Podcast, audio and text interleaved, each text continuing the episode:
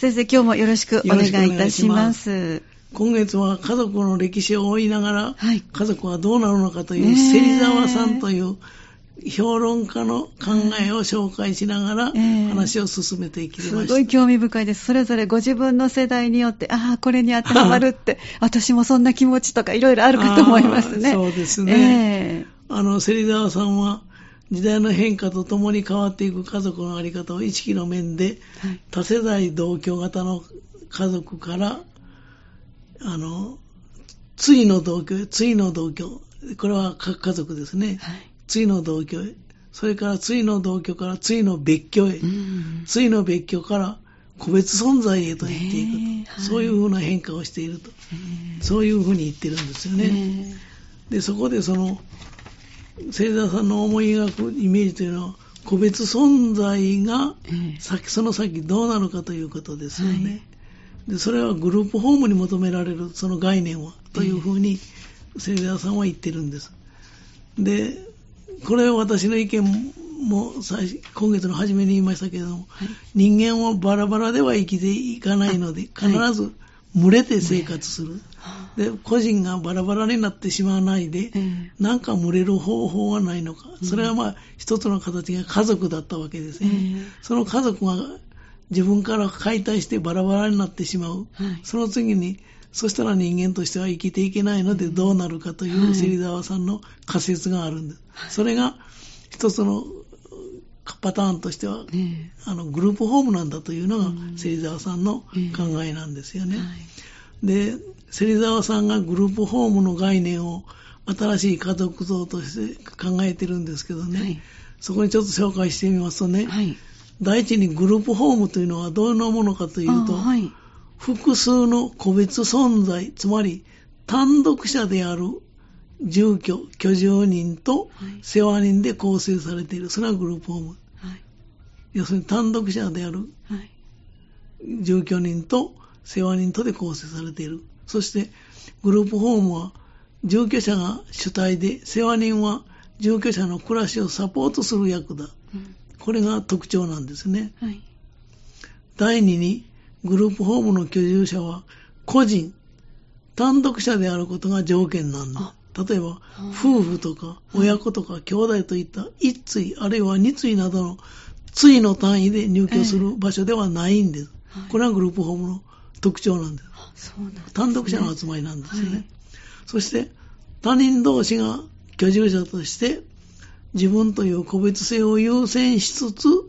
他の居住者と一つの空間、要するに一つの屋根の下で生活しているのがグループホームなんですよね。ですから、アパートやマンションというような集合住宅ではないこと、これが特徴なんです、はい。単独者の集まりなんですね、グループホームというのはね。そしてそのグループホームというのはいくつかの個室と一つの共同空間、その共同空間というのは、あの、今あるいはサロンでできてるんで、はい、それが特徴なんです。で、三つ目の特徴としましては、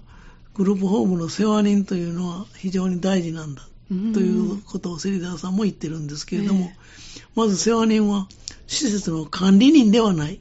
あ、はい。また世話人はグループホームの主体ではないのが居住者に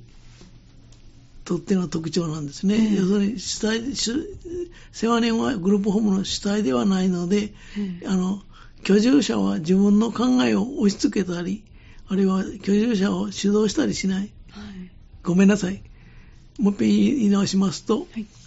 世話人はですが、居住者に自分の考えを押し付けたり、居住者を主導したり、うん、あるいは管理したり、うん、管理の対象とはしない。はい。そういうことがあってはならないわけです。ええ、つまり、あくまでも居住者の個別性を尊重するというグループホームの思想を実践することが求められるのが世話人。だからその、そこに住んでる人の主体性を認めると、はい、それを尊重して、それを支えるというのが、うん、あの、世話人の役割なんですね。えだからグループホームでの世話人の役割というのは非常に大きい、果たすわけですね。はい。こうしたことからね、グループホームが最もその本来の利点を発揮するのは、うん、個々の居住者が好きな時に今を利用できて、サロンを利用できて、好きな時に自分の個室に戻ることができる。ええ。そして、自由に、そういう自由に加えて、その今で居住者相互の交流や団らんがなされること。うんそしてさらに大事なことは、居住者それぞれがグループホームをいわば、我が家とみなする、みなしうるようなです。みなしうるようなサポートを提供するという世話人の役割が非常に大事だ。あ我が家であるというええ思えるような世話をすること、世話人がね。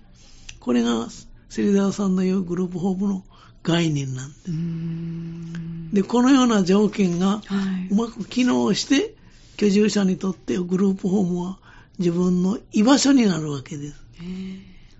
しかしここに一対の男女、あるいは夫婦が同居して、子供が生まれてうん、血縁関係で結ばれた、これまでの家族としての基本的な要素は何一つない。そうですね。はい。全く他人が一つの屋根の下に自分の個室に集まってうん、時にはサロンに行って。団らんしたり、また自分の部屋へ帰ったり、ええそういうことをしているということですようね。ん。で、そういう単なる個人の集まりを、そういう集合体を家族と呼ぶことができるのかどうかとええいうことなんで、はい。はい。家族なのか。ええ。芹沢さん、あの、評論家の芹沢さんはね、呼ぼうと思えば呼ぶことができると言ってるんです。うんで、そしてその芹沢芹沢さんの考えを私なりに、私なりにまとめてみますと、はい。このように言うことができるんではないかと思います。はい。現代の家族が自ら進めつつある解体していく、なくなっていく、その先に見えてくる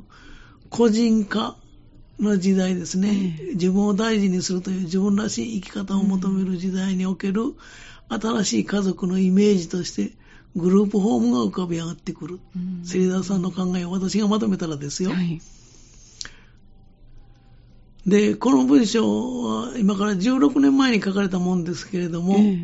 まあ、もうもうその時に個人化の時代が来るということを芹沢さん見越してたわけですよね。えはい確かに家族の個人化の時代が今来てつ、そこまで来てますわ、もうえ。えで、自分を大事にするという、いうか、その自分らしい生き方をしようとすれば、結婚は鬱陶しい。まして、同居するとなるともっと鬱陶しい。そういう人が増えてきてるんですよね。ええ自分を最優先して生きていきたい。そうすると、個人個人がバラバラになってしまう。うんで一方で人間は、私が何回も言いますように、はい人間の本性として、その、群れていきたいという、誰かと一緒に生きたいという、うん。生きていきたいという、そういう気持ちもあります。で、自分を最優先したいという意識と、うん。同居、誰かと一緒に生活したいという相反する矛盾、ええ。その思いを自分の中に受け入れようとすればですよ。すれば、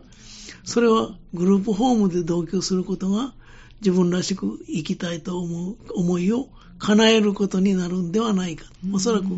芹沢さんはそう考えていると思うんです。で、これが評論家芹沢さんがイメージする時代の流れから見えてくる新しい家族像ではないかと私は思い、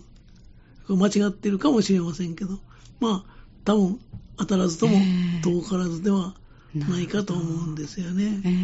えで、要するに、そうなりますと少子化はもう止まりませんわ。本当そうですね。いかにその、なんというのかな、その、制度を触ってもえね、えええその個人のこの尊重とはい。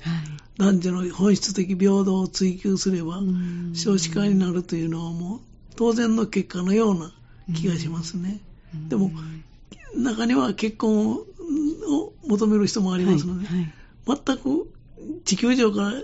日本人が消えてしまうということはないと思うんですけど、ええはいはいまあ、要するに人口が減っていきますよね。最近の調査では